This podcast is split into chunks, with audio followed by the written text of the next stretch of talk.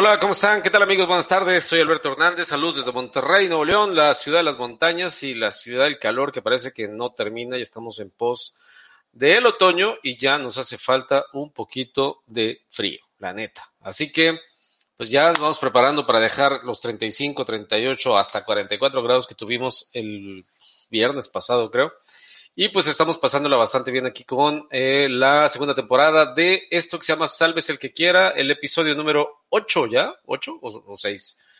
Eh, ahorita les digo, es el episodio número 8, sí, así es. Ya vamos más avanzados con esta temporada de Salves el que quiera. Este, les recuerdo para la gente que no se ha conectado con nosotros en este espacio, eh, nos enfocamos mucho hacia los soft skills, hacia las habilidades blandas o las habilidades Em, para el desarrollo del ser humano. Y pues nos traemos expertos, nos traemos invitados que nos ayuden a poder entender, sobre todo a los jóvenes, porque es hacia quien va orientado, a los jóvenes universitarios, a los, jóvenes de bachillerato, que entiendan cómo es que se puede trascender y por eso me doy a la tarea de traer a gente em, que nos ayude a comprender de manera más simple, de manera terrenal y no de manera eh, pues como nos lo pintan en la universidad, que es muy, muy, a veces te dicen que es muy difícil, a veces te dicen que es muy fácil, total que llegas todo confundido al mundo laboral y esto se vuelve algo complejo. Hoy tenemos a una invitada con la cual vamos a hablar de algo que mucha gente no conoce. Em, piensan que todo es ventas, piensan que todo es servicio al cliente, como el viejo esquema de servicio al cliente, y no, hoy hay todo un concepto y es todo un, un una eh, digamos, una forma de trabajar muy particular eh, que le llamamos Customer Service. Y precisamente de eso, y dentro, de, y, no lo podemos abarcar todo. Entonces, la experiencia de nuestra invitada, que es Karen Villaseñor, nos va a ayudar a enfocarnos hacia el sector automotriz. A lo mejor por ahí van a surgir algunas preguntas y nos quieran decir algo que pudiese por ahí eh, pues eh, salirse un poquito de la, de la industria en la que nos vamos a especificar, pero pues Customer Service es Customer Service. Y, aunque agarremos una línea, usted puede preguntar de lo que quiera y no se preocupe que la verdad nos dará mucho gusto responder sus comentarios o sus preguntas, cualquiera del caso que sea necesario. Les invitamos a que se queden con nosotros. Estamos, recuerden,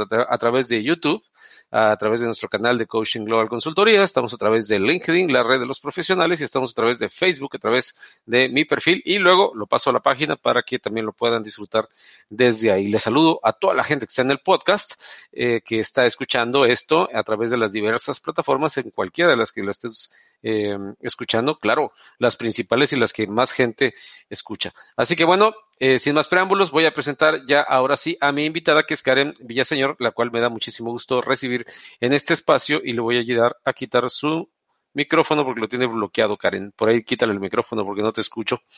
Ah, ahí está. ¿Cómo estás? Bienvenida. Bien, gracias, Alberto. Me ve muy, muy blanca, muy angelical.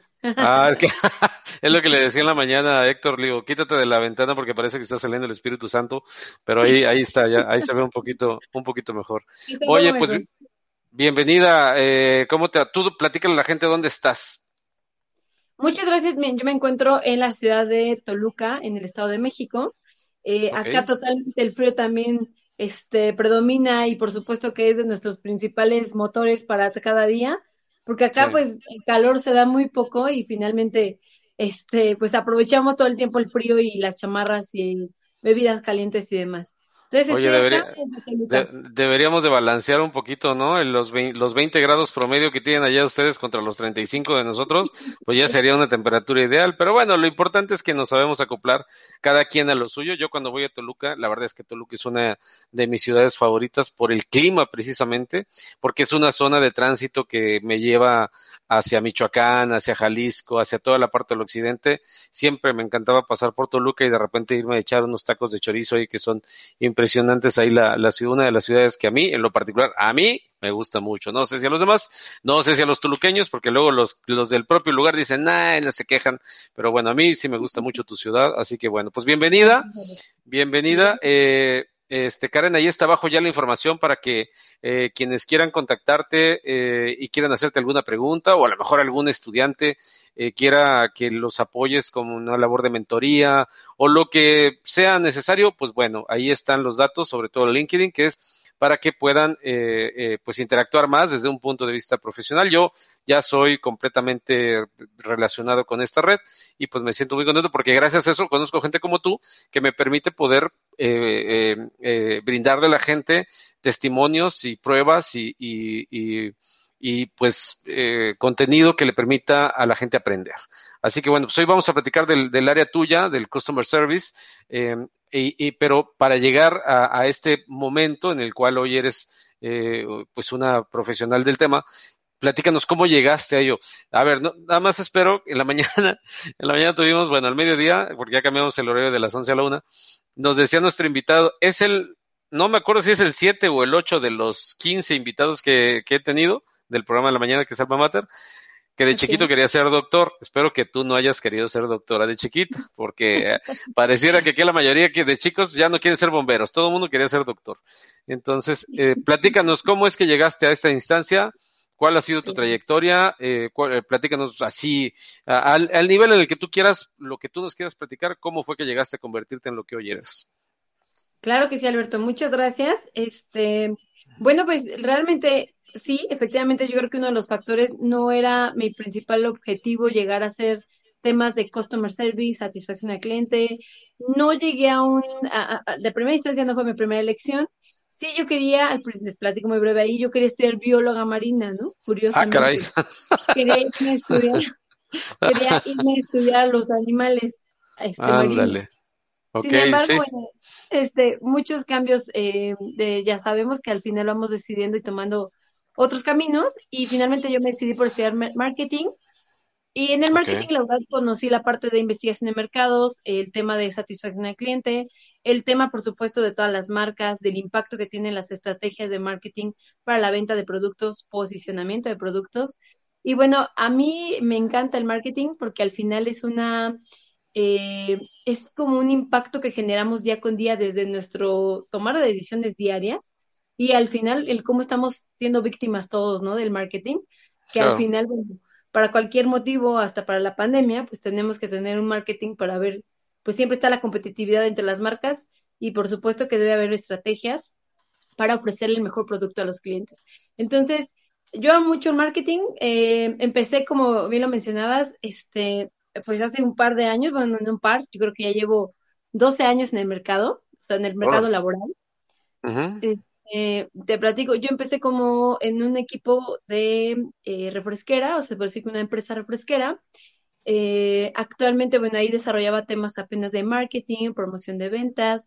Puedes decir marcas y todo, no nombres de empresas, no pasa nada. Sí, sí, sí, sin problema. Igual y se animan y aquí ya después le ponen su nombre y todo el asunto, no pasa Exacto, nada. ya como patrocinio. Claro. Yo claro. estaba con el equipo de Squirt, que era la marca de eh, todo de Peñafiel y las marcas refresqueras, que en particular el producto estrella era Squirt.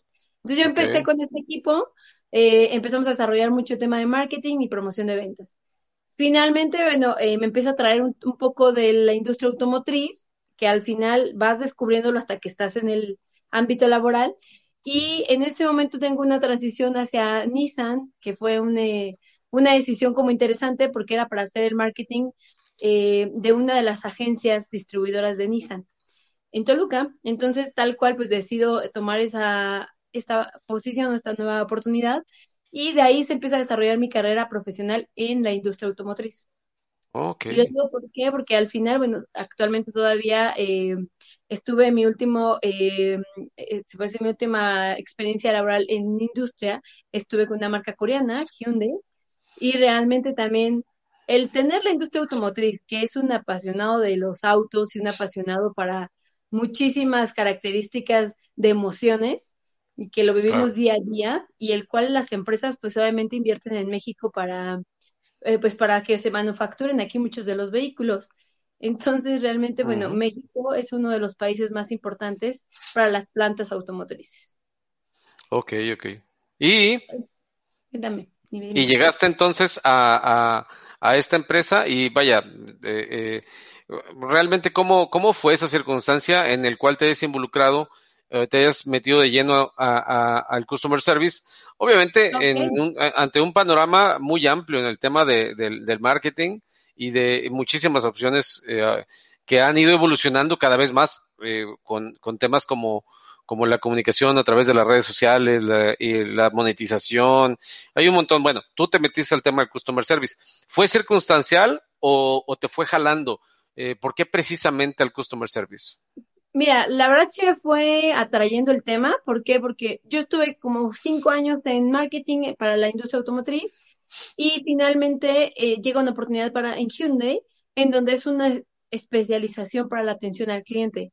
Entonces, yo quise como cambiar mi panorama y realmente dije, bueno, ya conozco el marketing, ya conozco el lado de ventas porque estaba muy involucrada y en este lado iba a conocer más el área de postventa.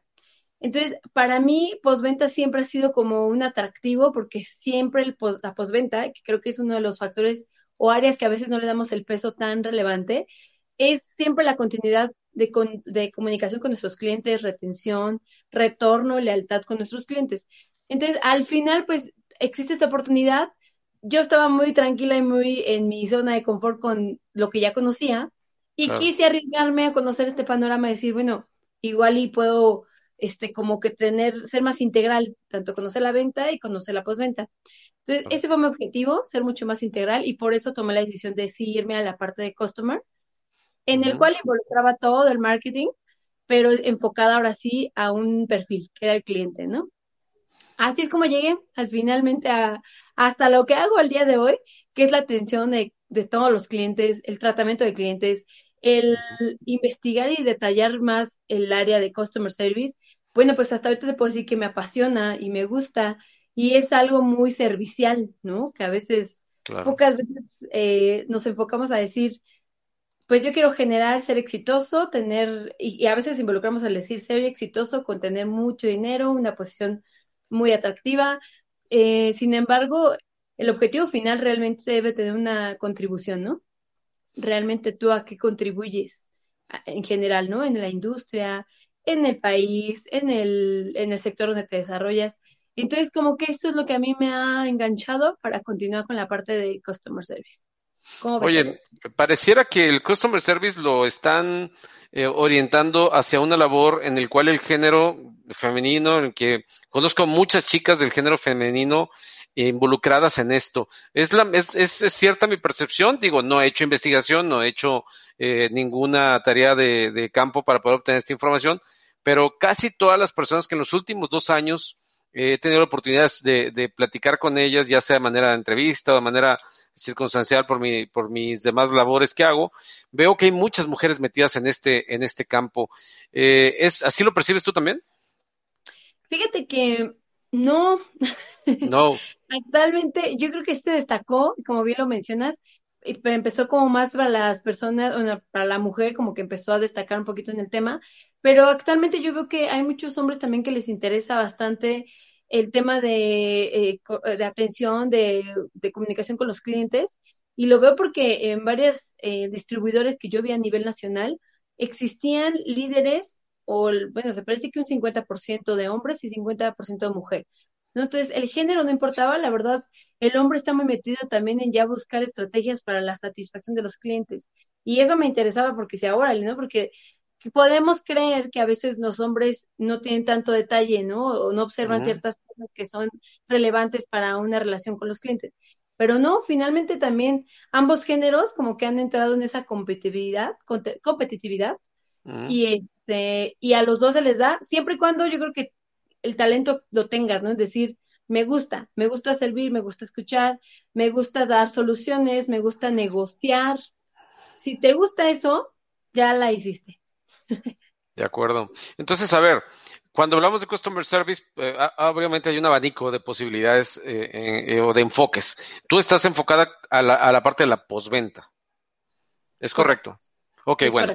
Em, siento que ha sido una parte que ah, en teoría ya ha existido siempre en muchas industrias, en muchos sectores, pero que realmente no cualquiera es bueno para la postventa. Obviamente en los vehículos, este, este segmento tiene que ser, eh, es, debe de ser clave por la, idea que yo tengo, porque bueno, pues vas a comprar un vehículo, no estás comprando cualquier cosa, ¿no? Eh, por, muy, por, por muy que sea la versión más chiquita que, que, haya, siempre pues eh, es, va acorde a las necesidades de cada, de cada uno de los, de los que pues compran cada, cada uno de estos productos. Sin embargo, hay, em, y creo que, reitero, es, es una, es congruente la idea de los, de los concesionarios, de la marca, de crear toda una infraestructura para poder cubrir todas estas eh, sensaciones, emociones, situaciones, circunstancias de cada uno de los clientes que compramos en algún momento de un vehículo. Pero hay muchas industrias, y no quiero salirme del contexto, pero sí, para mí es muy importante mencionar que, bueno, tú estás en un lugar donde la industria lo, demanda, el sector demanda que haya esa área.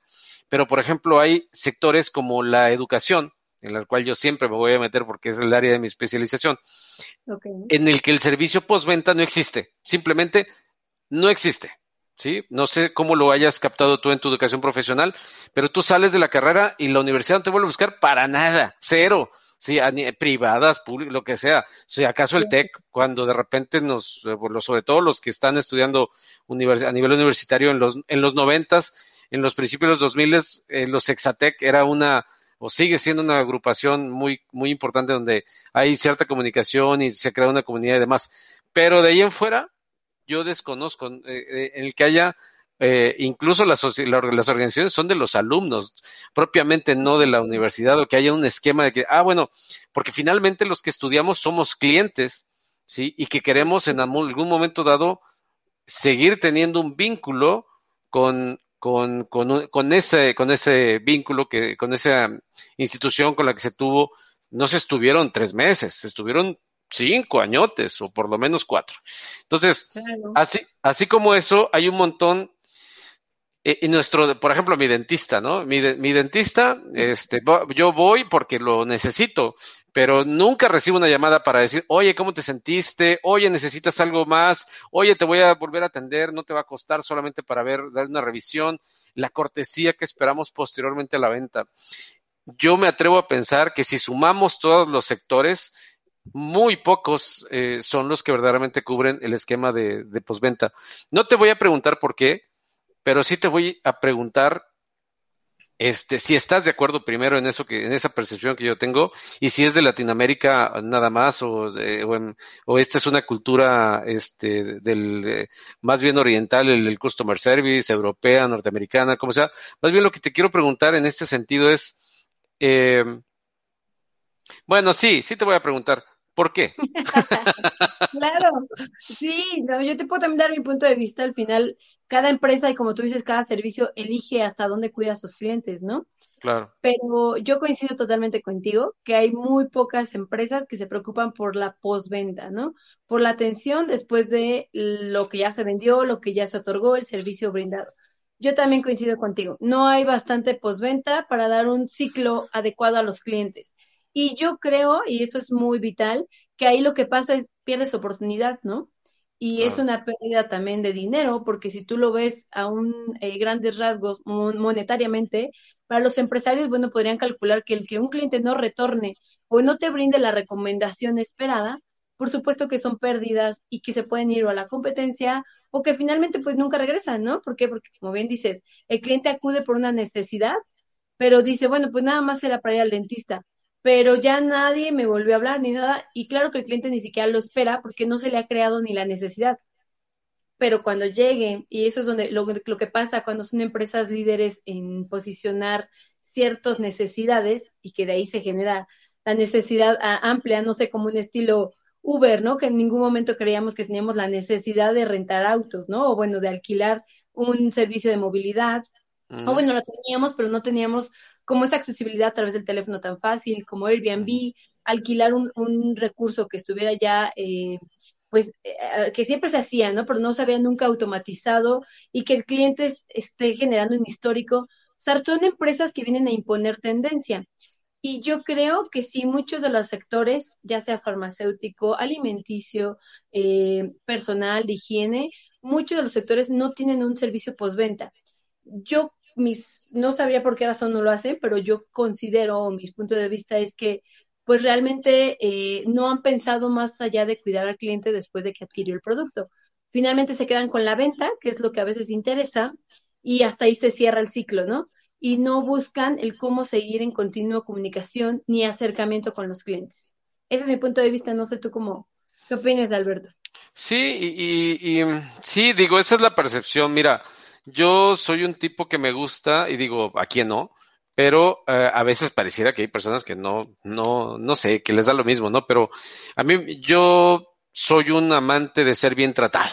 O sea, me encanta el detalle, me encanta el seguimiento, me encanta eh, que sepan que me tomé el tiempo de escoger una marca, de escoger un producto dentro de esa marca y que de que el, de que el de que trascienda la, la, venta. Yo en lo particular, pues yo, yo nací prácticamente en ventas en mi, ámbito profesional y me gustaba demasiado relacionarme con mis clientes, tener una relación no de factura, sino una relación de largo plazo, volverme amigo de mis clientes y, e incluso eh, eh, tener, de, yo le decía, mire, visíteme, aunque eh, aquí en piso, pues es diferente, la venta de piso es diferente, pero yo de repente yo agarraba herramientas que nos permitían o, equipos que nos permitían ir a ver al cliente eh, para írselas a mostrar. Yo, ¿sabe qué? Le vine a hacer una demostración de esta herramienta.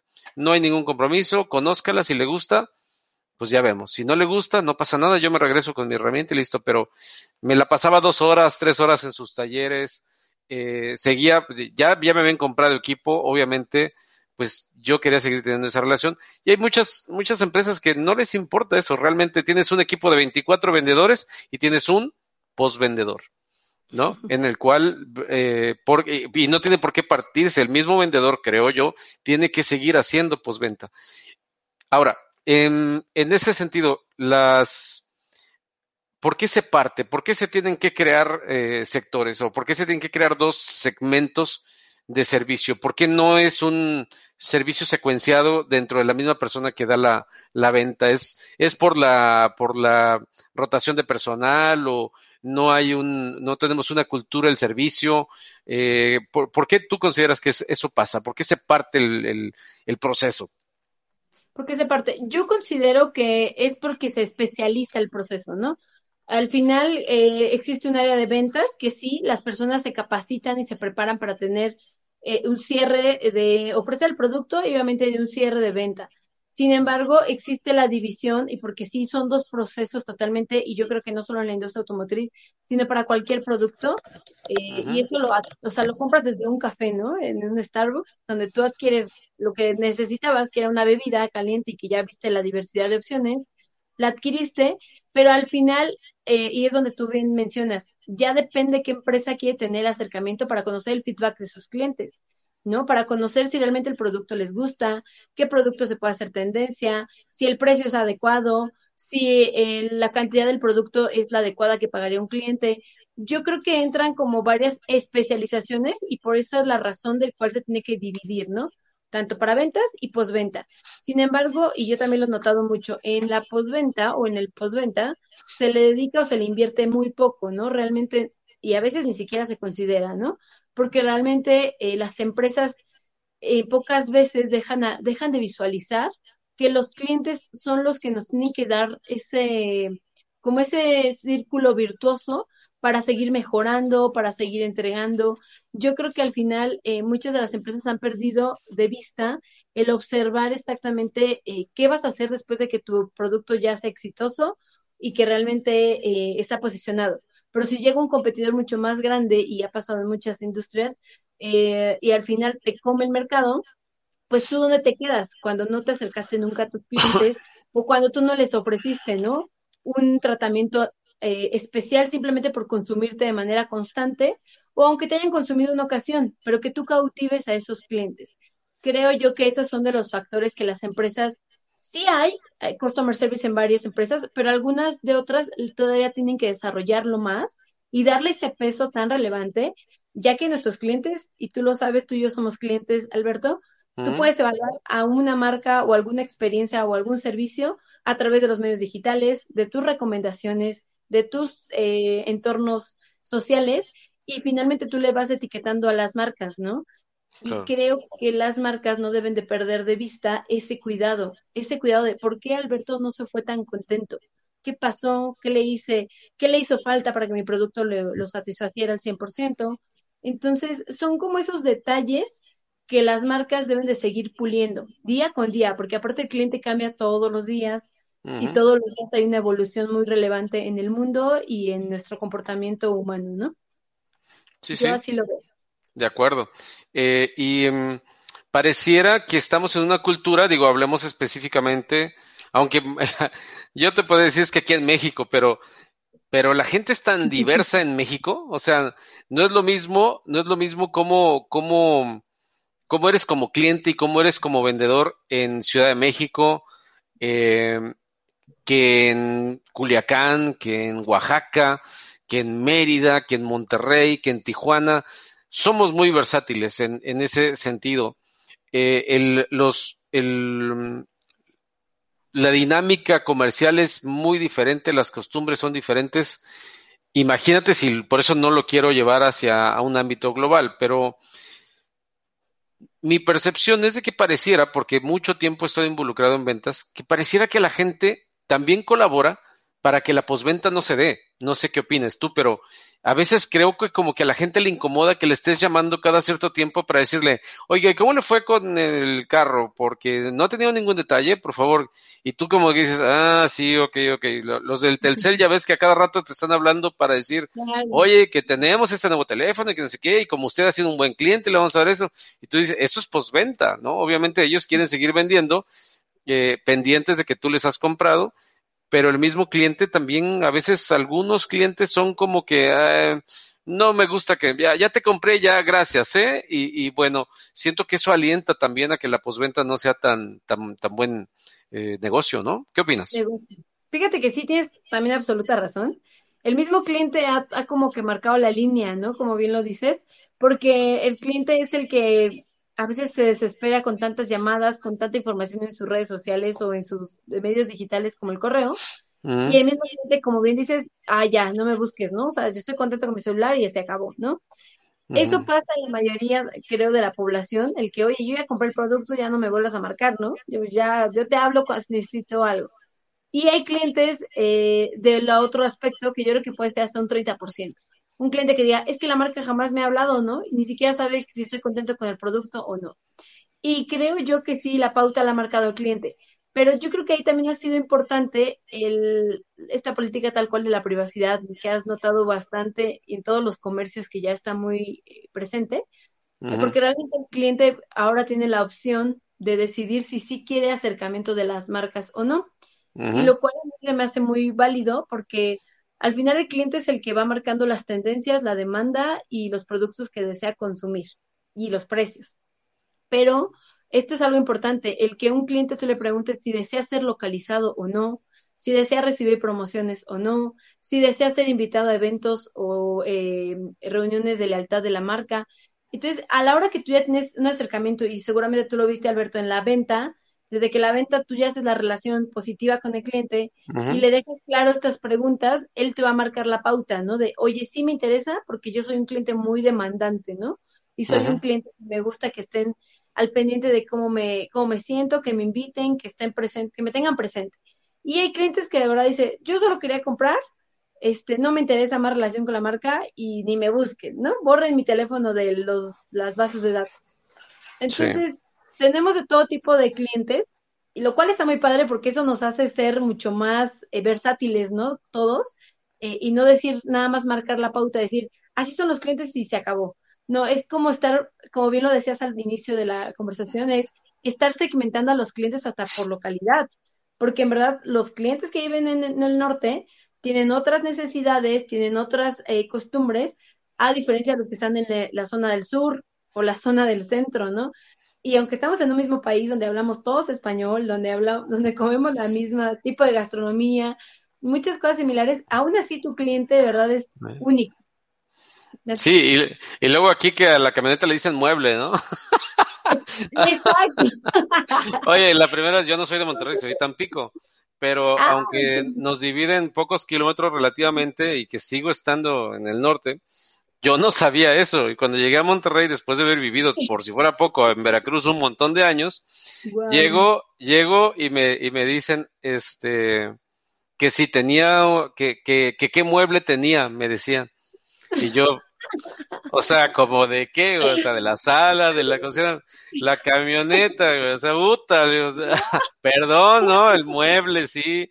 Y así dicen, o sea, te lo juro, no todo mundo, no todo mundo, pero hay un sector muy marcado aquí que es un sector, ahora sí que los de Apodaca para allá, ¿no? O sea, el, el, el, el que sí utilizan ese tipo de términos y sí, somos un país por eso es que yo le digo mucho a los jóvenes, viajen para que conozcan, ¿sí? No, no se enamoren de, de, lo primero que vean, de la primera, de la única ciudad, de la, no, viajen, conozcan y se van a dar cuenta lo versátil y lo, eh, pues lo diverso que es este, este hermoso y, y, pues, y el mundo en general. Yo la verdad es que yo no soy tan nacionalista ni tan defensor. Yo creo que todo el mundo es hermoso y, y creo, yo lo he extrapolado hasta ese nivel porque pues tengo, he tenido la oportunidad de viajar y conocer otros lugares y dices, en alguna ocasión, ahí sí no voy a decir el nombre, pero hubo una ocasión en que le dije a alguien, pues es que cuando viajas conoces, ¿no? Y vas más allá de las fronteras.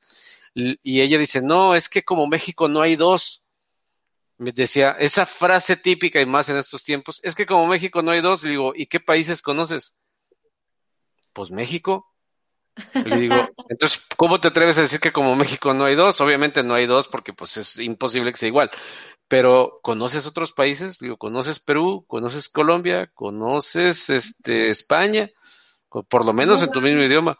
Pues no, pues no. Entonces no puedes decir que como México no hay dos. O sea, Australia es un hermoso país, pero el problema es que mucha gente no tiene un punto de comparación. Y hacia allá voy con el tema, por ejemplo, del customer service cuando, por ejemplo, tú estás con una marca ahorita.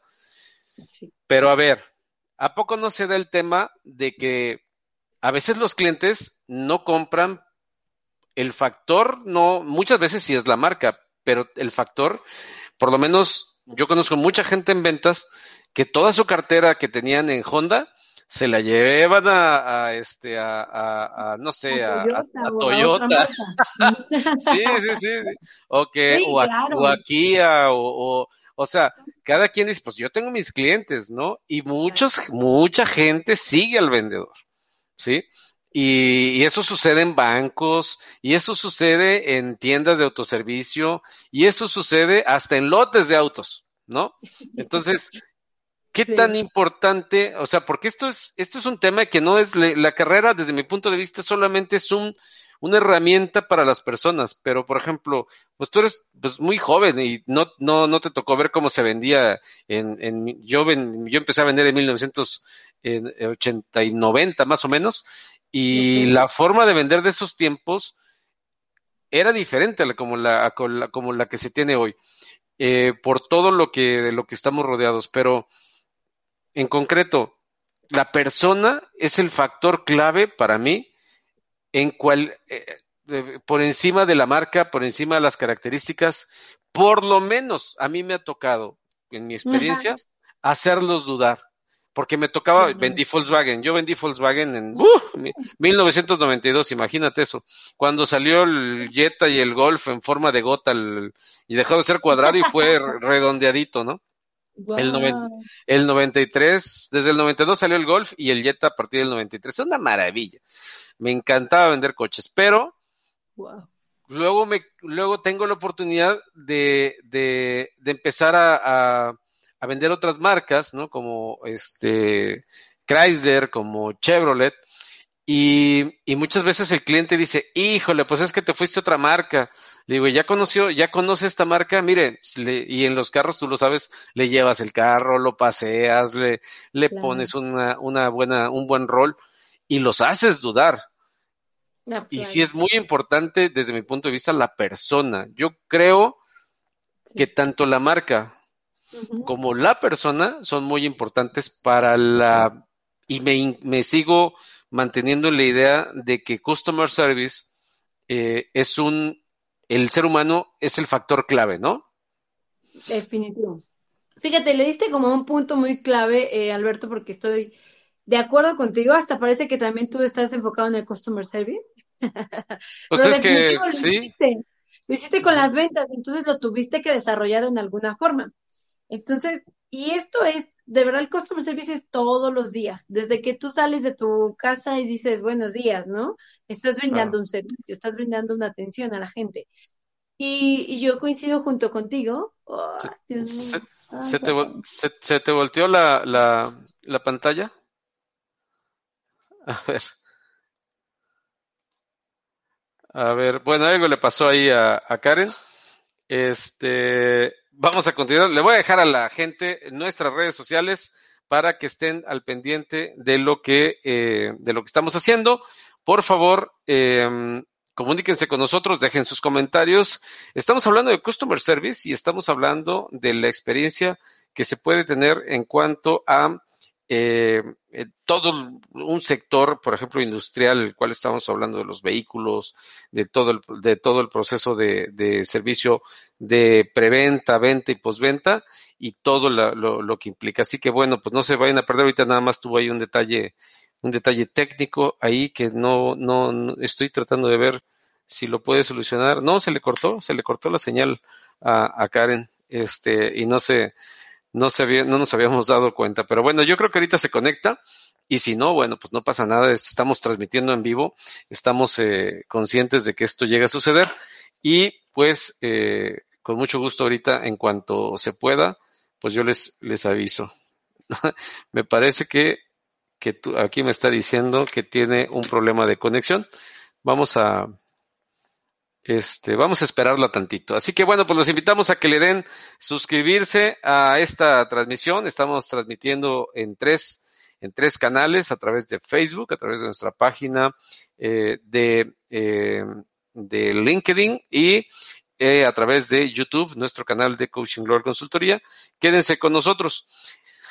Yo me voy a aprovechar este espacio en lo que se conecta a nuestra invitada para hacerles reflexionar eh, en cuanto a la importancia que tiene eh, y lo versátil que es hoy en día el tema de comercializar, el tema de vender, el tema de servicio al cliente. Em, siento que desafortunadamente la mayor parte de la gente que se dedica a, esta, a este campo es gente improvisada, es gente que em, que lo hace porque tiene que trabajar de algún modo. Yo todavía soy un creyente de que el customer service, de que las ventas, de que eh, todos estos eh, importantísimos motores de actividad profesional eh, deben de, ser una carrera.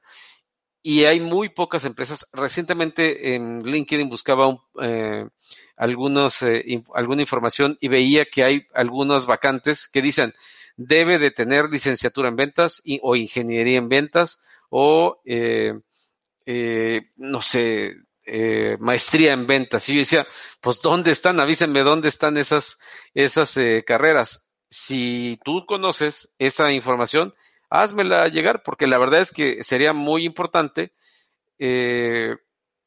digo, sin ningún afán de ningún tipo, promoverlas, porque la gente tiene que saber dónde se aprende a vender. Así que, eh, y dónde, y, bueno, y también revisar los planes de estudio, porque a veces la gente cree que porque ya tienes una carrera, este, pues ya lo tienes todo. Entonces, eh, le estoy contestando aquí a mi invitada. Este, vamos a ver si se puede volver a conectar, porque tuvo un problema de conexión. Ok, entonces sí, sí, vamos, eh, sería importante el tener, eh, el tener contexto de, ese, de esas eh, escuelas, de esas universidades, de esos institutos, de donde quiera que haya, y que pues platíquenme, platíquenme, porque a todos mis invitados que he tenido aquí hablando de ventas, la mayoría son relacionados con administración, con contaduría, con alguna ingeniería, y bueno, se vuelven vendedores porque son unos grandes especialistas. Así que, pues bueno, eh, sería interesante saber por dónde se podría crecer esta, esta dinámica, dinámica de formación, que así como te formas para, así como hay contadores para llevar a cabo tareas de contabilidad, tareas de cuántos por cobrar, cuántos por pagar, ¿por qué no preparar a personas para hacer lo, lo que yo considero la labor más importante que existe dentro de las empresas, que es vender? Así que, pues bueno, se los dejo, se los dejo de tarea. Eh, Estamos en un momento en el que estamos esperando a mi invitada porque por ahí tuvo problemas con su conexión. Vamos a esperar unos minutos más si se conecta bien. Si no, pues los sigo invitando a que se eh, suscriban a nuestro canal de YouTube. Eh, encuéntrenlo como Coaching Global Consultoría eh, también en LinkedIn tenemos nuestra página que se llama Coaching Global Consultoría y a un servidor me encuentran como Alberto Hernández. Búsquenme como tal Alberto Hernández Coach y me van a encontrar en LinkedIn o en Facebook o también en Instagram con esa misma eh, denominación. Así que, pues bueno, vamos a esperar, repito, unos minutillos. Creo que ya no se pudo conectar mi amiga, fíjense. No me deje ingresar, pero estoy intentando. eh, Aquí tengo. Lo bueno es que la tecnología nos ayuda a estar conectados de algún modo. Así que, pues bueno, pues de qué platicamos ahora. a ver, me quedé, me quedé sin invitado un ratito, me quedan 17 minutos para seguir platicando. ¿Alguien se quiere de, de la gente que me esté viendo que se quiera conectar? Es un horario complicado a las 6 de la tarde, pero pues igual este podemos platicar. Les dejo, les publico aquí la, la conexión. Igual si quiere, si alguien quiere este, conectarse, lo podemos, lo podemos hacer. Vamos a poner aquí. ¿Lo pongo o no lo pongo? Espero a mi amiga, a mi invitada. Como vean. Bueno, pues de todos modos, aquí les voy a poner su, sus datos de Karen García. Eh, pueden conectarse con ella. Ella es Karen García Villaseñor. En algunos eh, espacios la van a encontrar como Karen Villaseñor arroba hotmail.com. En algunas otras redes sociales también como Karen Villaseñor. Eh, bueno, pues ella fue la invitada. A ver, si alguien se quiere conectar, nada más dígame por favor y aprovechamos este tiempo para promover su negocio, para promoverlo, saber si alguien quiere que platiquemos de un tema en particular. 15 minutitos. Digo, me tengo que salir a las, a las 7 de la noche porque tengo, tengo que dar mi clase de las ocho y media de la noche, de las siete y media y de las ocho y media de la noche. Si alguien quiere, con muchísimo gusto, eh, yo me, me, les abro el micrófono, les abro la imagen, todo es que se animen. Ya sé que no se animan porque les da miedo. No sé si lo sepan, pero el segundo miedo después de la muerte es el de hablar en público. y por eso mucha gente no se anima a venir a hablar. Hace rato una persona ya me estaba eh, preguntando y aprovecho para invitarlos. Quien quiera, verdad, de verdad, quien quiera estar en este espacio, pueden buscarme, pueden eh, echarme una llamada eh, en, mis redes sociales, aquí en LinkedIn, aquí búsquenme por favor, ahí están mis datos. Em, lo que pueden hacer es em, hablarme y con muchísimo gusto nos organizamos. Toda esta semana y la que viene ya la tengo prácticamente llena, pero todavía nos queda una semanita disponible para el tema de septiembre a través de, de One to One. Y em, voy a estar haciendo, eh, espero que salga, porque de repente, pues ya tener uno es complicado, pero tener dos todavía se vuelve un poco más complicado. Em, vamos a, ahí viene ya mi invitada. Mira, ah, qué bueno, qué bueno, porque vamos a ver si aparece ahí la imagen. voy a estar invitándolos a la, a la. ¿Qué pasó, Karen? se te cayó la señal lo siento, Alberto, disculpa. Yo estaba no, en la plática y disculpa. No, no te apures, no te apures. Este, si alcanzamos a ver como que te diste cuenta y ya luego te desconectaste por completo. Pero bueno, no te apures yo mientras aquí platicando con, con la gente que nos esté viendo. Ya no me acuerdo ni en qué nos quedamos, pero bueno. Eh, el asunto, el asunto es ya prácticamente, ya todavía tenemos 15 minutos, no pasa nada, tenemos chance. Entonces, a ver, el tema de, de ¿qué te parece Hoy en día hay un, eh, eh, estos 15 minutos pueden estar muy buenos y muy intensos. La pregunta, la pregunta para el programa fue, ¿existe una etapa de transición en la venta de vehículos? A lo mejor tú en tu área lo puedes percibir y me refiero a que hay una transición en el que la gente, los millennials, eh, y hay una gran influencia por, porque ya todo mundo cree que dentro de poquito ya los carros ya no van a ser a gasolina, ya todos tienen que ser eléctricos. Ahorita todo el mundo ve un Tesla y voltea a ver el Tesla, llama la atención el Tesla, ¿sí? O ves el Nissan que ya tiene como 10 años que hace eléctrico y que era rarísimo, pero era carísimo. Este, pues ya todo el mundo está pensando un en un vehículo eléctrico. ¿Cómo se percibe esta idea tú dentro de la, dentro de la industria? Eh, en el mediano, corto, largo plazo, ¿cómo, se, cómo nos estaríamos viendo en esa, en esa nueva forma, en esa nueva cultura de tener vehículo? Ok, eh, mira, actualmente todavía, eh, bueno, el tener un vehículo, aparte de que es una necesidad ahora ya, básica, porque la movilidad para todos es lo más vital. Sin embargo, efectivamente, yo creo que ha hecho una gran tendencia a los vehículos híbridos y eléctricos. Eh, varias de las marcas están nuevamente buscando eh, posicionar o tener, empezar a crear ese segmento, ¿no? Y lo cual es muy, es muy ventajoso para nosotros como clientes, porque por supuesto que disminuyes el consumo de combustible, por supuesto que eres amigable al medio ambiente, ¿no? Y por supuesto que nosotros como millennials, porque yo también me siento en mi, en mi clan de millennials, este, bueno, pues todos estamos con la eh, pues ya tenemos toda esta filosofía de ser, contribuir a la, a, ser como amigables con el medio ambiente. Entonces, actualmente, pues muchas marcas le están apostando al desarrollo de estos vehículos. Eh, las marcas donde yo me he encontrado, pues por supuesto que es uno de los pilares importantes y que no van a dejar de existir. Sin embargo, a un mediano plazo no se considera todavía con un alto impacto, ya que realmente son vehículos que de primera inversión son pues de un precio alto, y por supuesto que debe ser un segmento que ya esté generando, eh, pues sí, sea, que ya tenga un mayor ingreso para sacar un crédito para este tipo de vehículo o que realmente ya es un sector premium. Por lo tanto... Wow, se le volvió acá la señal.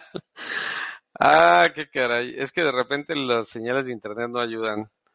Y apenas estábamos platicando del tema, pero bueno, a ver si se vuelve a conectar la querida Karen.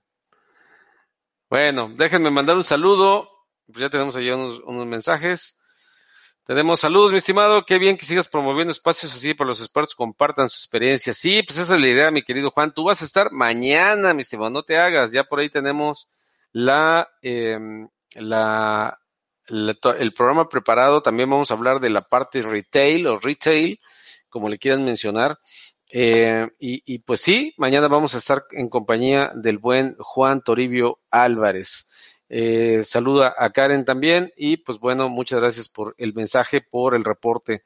Eh, pues no, se le cortó, se le cortó la, señal a, Karen, qué mala onda. Pues vamos a tener que invitarla de nuevo para platicar, eh, porque sí, em, pues creo que tiene problemas ahí con su red.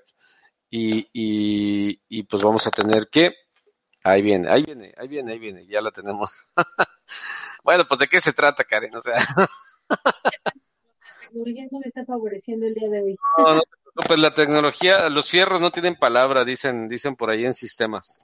Pero oye, te mando saludos Juan Toribio Álvarez y, y también nos dice en su comentario, saludos, eh, qué bien que sigas promoviendo espacios así para que los expertos compartan su experiencia. Estoy completamente de acuerdo. Precisamente Juan Toribio va a estar mañana a la una de la tarde este, hablando de, retail, él es especialista en retail y, y, pues bueno, ya se está reportando desde ahorita como calentando motores para el día de mañana. Bueno, estábamos en que mm, decías tú eh, que realmente la, la parte del, de los vehículos, en pocas palabras, los vehículos a gas o a gasolina todavía tienen para largo, ¿no? tienen vida todavía, un ratote. Pues un rato. Realmente la evolución de las marcas, y bueno, en algunos, yo lo vi, por ejemplo, en, la filosofía coreana, ¿no? Que ellos, por supuesto, que su filosofía es el progreso para la humanidad a través de movilidad.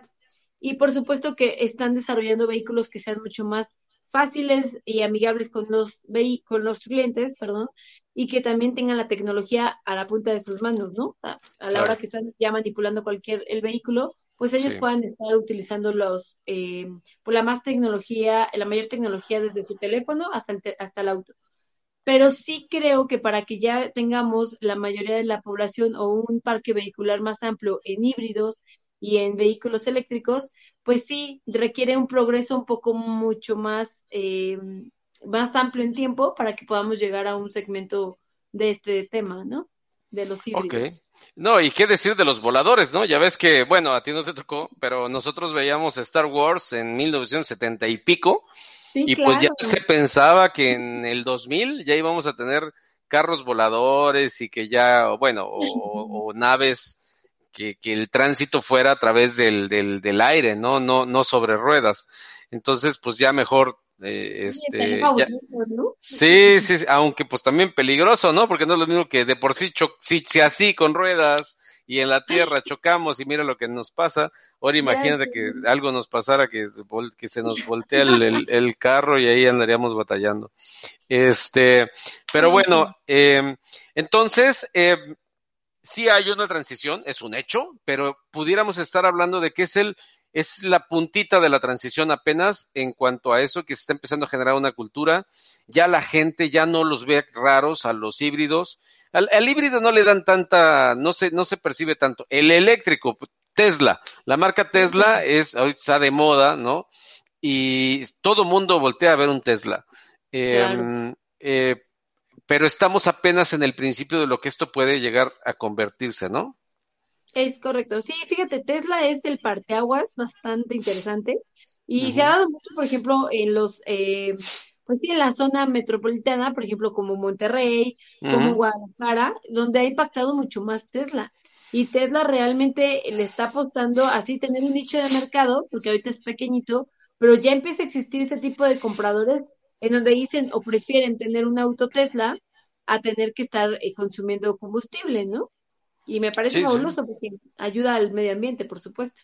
Y a mí se me hace muy extraño porque, bueno, estamos hablando de vehículos, pero se me hace muy extraño que, que la industria, por ejemplo, de, las bicicletas o de las motocicletas, por ejemplo, estaba viendo que Honda apenas va a sacar su primera, o apenas sacó en Europa su primer moto eléctrica, que yo para mi parecer, a lo mejor los motores eléctricos de bajo impacto, como son para una motocicleta o una motoneta, llamémosle así, sea tan tardado, cuando sabemos que un motor eléctrico tiene mucho que existe, pero no se ha promovido, quiero pensar que por intereses económicos que de toda la vida han existido, ¿no? Pero pues eso ya es otra historia, eso tiene nada que ver con customer service, sino simplemente eh, es una realidad y a la cual tú, en este caso, siendo una mujer que ya estás preparada, que estás en todo un camino eh, de, este, de este sector, eh, te tienes que preparar para lo que viene, porque te va a tocar un cambio radical,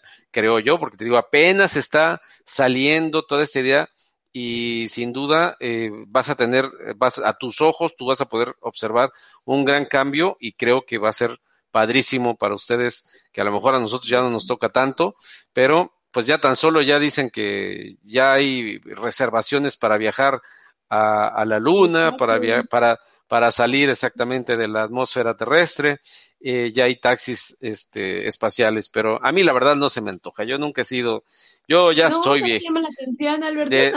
decía por ahí un, un amigo, dice, no, yo ya estoy viejito, ya esas cosas no, no se me antoja, eh, fíjate que no se me antoja realmente soy, soy como que más pro, pro tierra, ¿no? O sea, digo, todavía no termino de conocer todo el mundo, todavía como para decir, pues, déjame voy a la, a, la, a, la, a la luna o a Marte, no, no, no, o sea, no es, no es mi rollo, por lo menos en esta vida, no pretendo salir de este mundo, ¿no? Todavía prefiero quedarme, prefiero quedarme aquí. Y ahí, y ahí quiero llegar, a ver, hasta ya prácticamente para cerrar, este, Karen, ¿hasta dónde llega el customer service? ¿Cuál es el objetivo del customer service en general? Ah, eh, ¿qué, más viene más allá? ¿Hay eh, preparación especializada? ¿La preparación se da en las empresas? ¿Qué es lo que hay más allá de lo que ya, ok, ya estás adentro? Bueno, ¿qué sigue? ¿Qué hay más allá de un ambiente común de customer service? Ok, bueno, el customer service viene a hacer un acercamiento con los clientes y por supuesto a ofrecer soluciones. Aquí el objetivo de acercarnos al cliente es que ellos nos vayan marcando la pauta para ir viendo qué se va a requerir para futuros lanzamientos. Ajá, entonces, por supuesto que te prepara la experiencia del, del acercarte al cliente, conocer necesidades y por supuesto las tendencias digitales que este año de pandemia que eh, ha sido como un cambio eh, radical para todo el mundo, nos ha mostrado el valor y el peso tan importante que tienen las medios digitales. Entonces, actualmente la forma de tener a los clientes atendidos y recibiendo su feedback de manera constante es a través de los medios digitales. Eh, son piezas claves. ¿Por qué? Porque a través de ellos podemos conocer, tú sabes bien que el que tú estés eh, ingresando a varias eh, páginas de Internet, a ciertos perfiles, pues va perfilando al cliente, ¿no? De una manera mucho más automatizada. Entonces, nos va a ahorrar a muchos de los eh, analistas en consumidores a perfilar al cliente solamente con sus hábitos de compra, sino que por sus preferencias digitales, por sus preferencias eh, de compra en línea, por sus frecuencias a ciertas páginas o redes sociales, por supuesto que nos va a hacer un poquito más fácil acercarnos al cliente y llevar el producto que él está eh, contemplando, ¿no? Entonces, Actualmente las marcas tienen que estar todo el tiempo evolucionando. Eh, tenemos que estarnos preparando en qué busca el cliente de manera digital. Y por supuesto que como tú dices, no solo en la industria automotriz, ¿no? O sea, en todo, desde alimentos, eh, outfits, eh, desde servicios que prefieren los clientes. Sabemos que no es nada nuevo ni que es el hilo negro, el conocer que los clientes van marcando la tendencia, pero definitivamente ahorita los clientes o la atención que se va a generar con el cliente es interactuando de una forma en vivo, de una manera eh, a través de sus conversaciones o recomendaciones más bien, pero de forma digital. O sea, ahorita ya va a estar una tendencia digital totalmente, eh, más por las nuevas generaciones que están mucho más familiarizados con los medios digitales, influencers y temas que van marcando su tendencia eh, pero no por ello tampoco puedes dejar a un lado a la otra eh, brecha generacional, ¿no? A los clientes que les gusta eh, tangibles, ¿no? Que les gusta sentir el producto, que les gusta sentir la experiencia en un lugar, en una agencia, o ir a un café o a un restaurante. Eso no se puede dejar. Entonces, aquí la estrategia de las marcas es balancear, ¿no? Tanto sí clientes nuevos que se pueden incorporar, que son las nuevas generaciones, después de los millennials, y ahorita también eh, los clientes que ya eh, pues son tradicionalistas, ¿no? Que ellos prefieren un vehículo, como bien decías, irlo a manejar ellos en vivo, a que ellos lo hagan de manera virtual. Entonces, pues la tendencia en Customer Service va a seguir y todos los clientes siempre quieren ser escuchados. Entonces, así como lo vas a observar y siempre lo hemos visto en las reseñas que hacemos en Google para recomendar ciertos lugares, hoteles, restaurantes, claro. en cantidad de opciones que estamos viviendo con el día a día, por supuesto que las marcas también requieren ese feedback para ir viendo para dónde, ¿no? Para dónde tomas decisiones. Muy bien. Oye, fíjate que Adriana Ríos le mando un abrazo, va a estar el miércoles aquí con nosotros.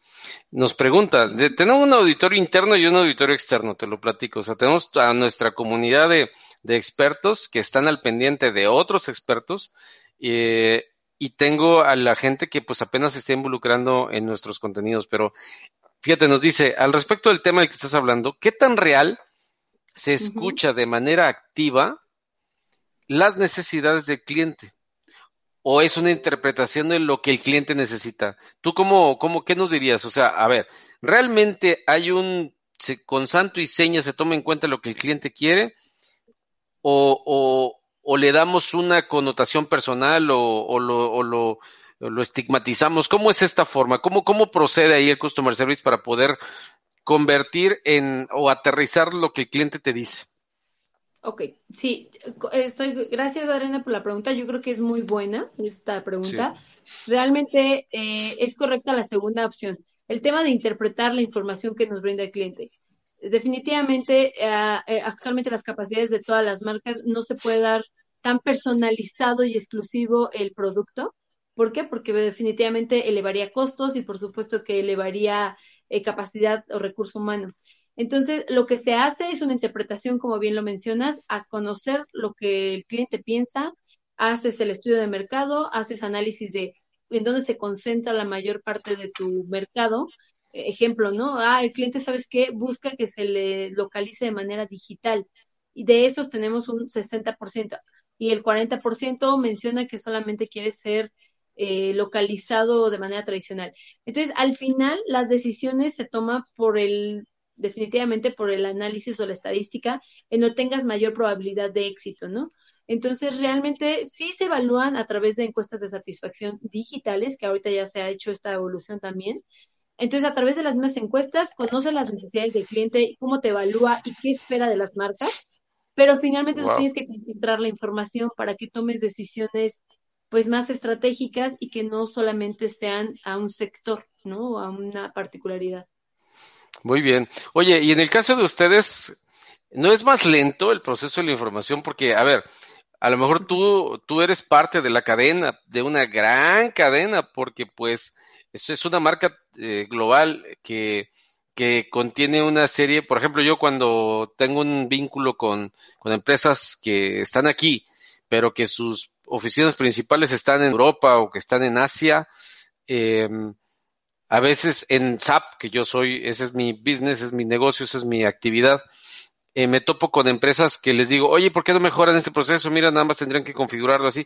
Es que no puedo porque los, los, los consultores oficiales de la marca, del producto, de la empresa, están en Europa. Entonces es prácticamente imposible. Entonces, en este caso, tú para implementar mejoras o para hacer recomendaciones muy puntuales para el mercado mexicano, eh, ¿te topas con ese tipo de circunstancias complejas para hacer cambios? Fíjate, sí no. Sí, porque por ejemplo, en mi caso yo estoy trabajando con coreanos, lo cual ellos son muy eh, disciplinados y son eh, muy estandarizados con sus procesos. ¿Correcto? Entonces, como bien mencionas, eh, pues hay cosas que no funcionan en México y no funcionan, pues porque el mercado es distinto, así como no puede funcionar lo mismo en Monterrey que en Ciudad de México o que en Guadalajara y Ciudad de México, lo mismo pasa, o sea, de una cultura a otra, ¿no? Simplemente. Entonces, sí es un reto, por supuesto, demostrar, eh, me tocó demostrarlo muchas veces, el que tenemos, como le llamamos en los eh, mercadólogos, tropicalizar pero más bien adaptar al mercado, porque el mercado finalmente tiene sus propias necesidades. Entonces, sí es difícil que algunos procesos se tengan que eh, evolucionar de acuerdo al mercado, pero sí te piden muchos argumentos para demostrar por qué razón crees que es más efectivo que tú saludes a un cliente con el buenos días, digo, siendo un ejemplo muy, eh, este, muy simple, a que tú lo saludes con su nombre si en Corea se le saluda por el apellido, ¿no? Esos pequeños detalles finalmente tienes que irlos tú eh, mostrándole a los, a los dueños del, de la empresa tal cual, los dueños de la empresa me refiero pues a los, eh, tal cual las cabezas eh, de decisión en Corea, mm. para decir, oye, ¿sabes qué? Esto no funciona en México porque los mexicanos no consumen este producto. O la verdad, tú no puedes venderle algo aquí en México cuando los clientes son muy de experiencia, ¿no? Muy experiencia. claro experimental. Entonces, este tipo de retos realmente es lo que nos ayuda a crecer, porque realmente los que estamos representando a México, una empresa extranjera, pero representando al país, porque le dices, oye, de acuerdo, y ni siquiera lo dices por este feeling, ¿no? Sino tienes que mostrar un estudio, y sabes que este es lo que el comportamiento del cliente en México.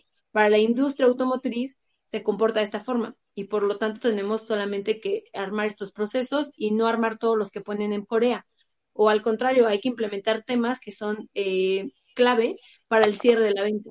Entonces, sí es un reto importante porque los coreanos y todas las, eh, cualquier otra cultura extranjera, pues al final siempre te cuestiona y te dice, ¿por qué? ¿Por qué en México pasa eso? ¿Por qué?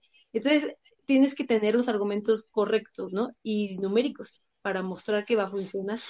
Claro, no nada más se trata de dar un golpetazo en la mesa y decir esta es la solución, sino debemos de traer argumentos. Oye, y bueno, la gente está respondiendo hasta el final, pero qué bueno. Mi amigo este Juan Toribio, eh, perdón, Pepe, Pepe, Juan Toribio, Pepe Calvario, eh, eh, ya como no aparece el nombre, ya sé que es él, pero aquí lo estoy validando en el, en el celular. Dice, saludos a ambos, interesante charla de este sector, felicidades a Karen Villaseñor, muy profesional. Así es, mi estimado este Pepe. Pues gracias por sus comentarios, gracias a toda la gente y gracias a ti, Karen, que pues ahora sí que a, sangre, sudor y lágrimas terminamos el programa, porque primero no podíamos, primero no te podías conectar y luego ya no te podías reconectar, pero qué bueno, te agradezco que hayas tenido la atención de atendernos. Esta es tu casa, este, te pido por favor como a todos mis invitados, que consideres el siempre que quieras hacer algo eh, eh, aquí con nosotros en Coaching Global Consultoría, en todo lo que es Coaching Global TV y todo lo que, lo que, lo que manejamos aquí, de verdad, de verdad, eh, te sientas cómoda y que en cualquier momento nos, este, nos consideres para que sigas, que no sea la última vez que, que, que te conectas con nosotros. Juan Toribio, ahora sí, dice datos interesantes de las diferentes culturas en el Customer Service. Así es. Entonces, ¿Con qué te quedas del programa de hoy eh, y qué tarea nos dejas, este Karen, para los que nos gusta llevarnos una conclusión a casa y a lo mejor el que esta experiencia que nos has dado el día de hoy nos permita eh, estar mejor enterados de lo que es el customer service en la industria automotriz? Bien, gracias Alberto. Pues primero que nada también gracias por el espacio. Realmente es muy vital que no perdamos de vista la atención a nuestros clientes yo creo, y me llevo también la tarea de que pueden, más bien ustedes igual lo puedan hacer con su círculo de amistades o de entorno, puedan ustedes consultarles qué tan importante es que una marca se preocupe por ustedes, ¿no? Qué tan importante es que si yo consumo cualquier producto, desde un celular, una línea telefónica, un inmueble, este, un servicio, oye, ¿qué tanto te interesa que esa misma marca se acerque a ti? Sería algo muy importante porque ustedes mismos harían su pequeño estudio con las personas más cercanas. Creo que valdría la pena como llevarlo a cabo. Y dos, yo creo que pueden estar acercándose a varias empresas en, las páginas de Internet principalmente, donde ellos mismos abren el, foro para estar cerca de sus clientes. Que ustedes tengan la oportunidad de explorar una o dos o tres o cinco páginas y ustedes observen a quienes sí les es muy importante tener un foro para acercarse a sus clientes y también eso pues también nos habla de la lealtad que tú, a dónde estás consumiendo, ¿no? La lealtad que ellos tienen hacia sus clientes. Creo que está de ambos lados, tanto que las marcas nos ofrezcan eh, pues ese acercamiento y nos ofrezcan su mejor eh, atención, porque les estamos consumiendo, y tanto locales como extranjeras, ¿no? Y también de nuestro lado, pues nosotros seamos eh, amigables con nuestras empresas, ¿no? Con las que consumimos, pues que si nos piden su opinión, que si nos piden que exploren la nueva página, el nuevo producto, pues también seamos flexibles a, interactuar con las marcas. Yo creo que es algo muy valioso. Yo que estuve del otro lado también del telón, es importante o si le das un valor muy importante a la opinión del cliente. Y sí es importantísimo el decir, oye, estos clientes comentan que no les tenemos atención, que no se les ha dado atención en tal agencia, o que no les gusta tal producto, o que por qué no traemos esto al mercado. Y esas cosas te van haciendo entender mucho más a los clientes. De acuerdo, pues nos dejaste, nos dejaste una buena tarea y me atrevo a lo mejor a agregar cómo hacer customer service en casa. A lo mejor ese podría ser el siguiente programa. ¿Cómo ves? Hacer customer service en casa, cómo hacer customer service en familia, en familias grandes, cómo hacer customer service desde la tiendita, que a ver, todavía hay tienditas en la esquina, sobre todo en, provincia. Eh, y hay mucho, hay mucho que eh, tropicalizar, ¿no? Tropicalizar dentro de lo que son estas disciplinas, estas profesiones, estas nuevas profesiones, que a lo mejor antes les decíamos de otro modo, pero la evolución nos han hecho adaptarnos. Así que bueno, te felicito también a ti, este Karen, por, eh, por tu trayectoria. Es una, sin duda se ve que eres una mujer muy preparada, eh, que se ha abierto un campo interesantísimo en tu, en tu área.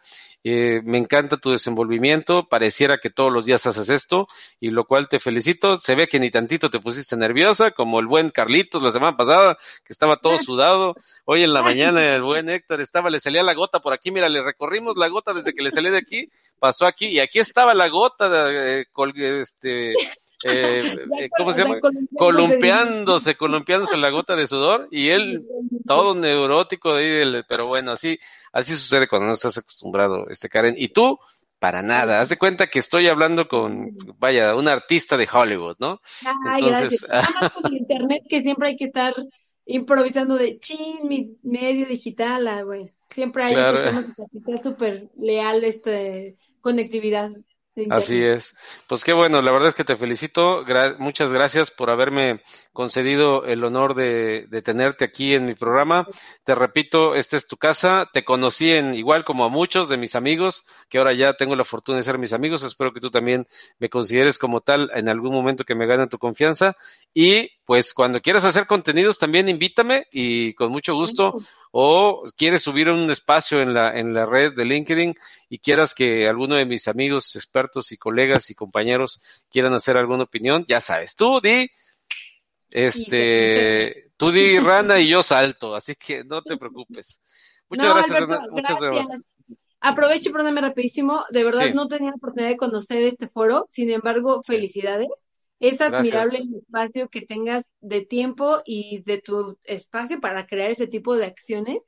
Es un cocheo constante y creo que todos los días necesitamos esto, ¿no? Recordarnos eh, qué estamos haciendo, qué podemos tomar de mejoras. Así que felicidades, Alberto, de verdad, eh, es una admiración para mí este tema y pues con gusto te voy a seguir porque pues ya me gustó, me gustó esta temporada. Muy bien. Qué bueno, qué bueno que te gustó y repito, eh, si estás de acuerdo, te invitamos hacia, hacia, la, hacia la tercera temporada donde vamos a tener debates, este, mancuernas y eh, paneles posiblemente. Entonces, nada más es cuestión de organizar la agenda porque, pues aparte de esto, tengo un programa al mediodía. Tengo la mañana, nada más que me da flojera de repente conectarme. Tengo un programa que se llama este Radar Laboral. Tengo uno a las 7 de la mañana, uno a la 1 de la tarde y uno a las 6 de la tarde. Y aparte los especiales el miércoles. Así que, ¿qué te, qué te digo? Y aparte soy consultor de SAP. Tengo un cliente que ahorita tengo, a, estoy viendo los mensajes del proyecto en el que estamos.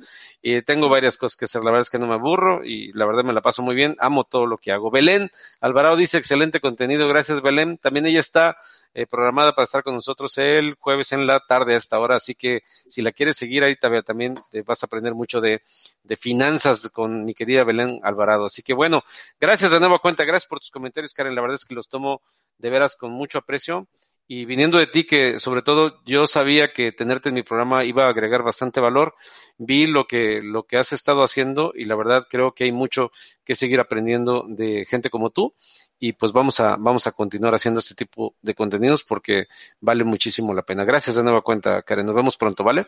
Claro que sí, gracias, Alberto. No, gracias y igualmente gracias a toda la gente que nos vio el día de hoy. Les voy a pedir por favor que compartan esta transmisión. La gente tiene que saber eso que nos acaba de compartir Karen. La gente tiene que saber que hay contenidos de este tipo y no todos son chistes y no todos son eh, caídas de la bicicleta o del, o del árbol, eh, que hay que ver contenidos que verdaderamente nos hagan crecer. Y esta comunidad que estamos creando aquí es con el fin de que empieza con el afán mío de ayudar a los estudiantes. Pero me he topado con cada circunstancia en la que digo, wow, a veces los que más saben son los que más quieren seguir sabiendo y eso es lo que me ha llevado a encontrarme con gente tan valiosa como Juan Toribio, como Adriana Ríos, como, como Pepe Calvario y como Belém Alvarado y como toda la gente esta que se ha creado una comunidad tan bonita de profesionales de alto nivel competitivo y que creo que eso, estos son las personas que van a salvar el mundo. Y pues bueno, me despido de ustedes. La verdad es que muy contento eh, por empezar este lunes con gente como Héctor eh, eh, Tinajero en la mañana y con Karen eh, García Villaseñor el día de hoy, con los cuales la verdad es que me siento muy complacido de hacer esta labor. Y te invito a compartir. ¿Qué, qué te cuesta? Suscríbete al canal comparte estos contenidos. No lo quieres ver completo, ve el principio, ve lo de medio, ve el final, en cualquiera de los espacios vas a seguir aprendiendo. Así que bueno, muchísimas gracias por haber estado conmigo en esta tarde. Les mando un fuerte abrazo. Les saludo desde Monterrey en esta tarde esplendorosa, bien bonita. Aquí desde aquí estoy viendo el cerro de la silla ya al fondo y me emociona decirlo porque es uno de mis cerros favoritos. Y nos vemos mañana. Tenemos una entrevista muy interesante con mi amigo Juan Toribio a las 11 de la mañana. Y en la tarde y toda la semana ya tenemos muchos invitados que la verdad se la van a pasar muy bien. Gracias a todos en nuestras redes sociales. Pásensela muy bien. Quiéranse mucho, por favor, y háganme un favor. Sigan aprendiendo, porque eso nunca se acaba. Gracias. Nos vemos pronto. Hasta la próxima.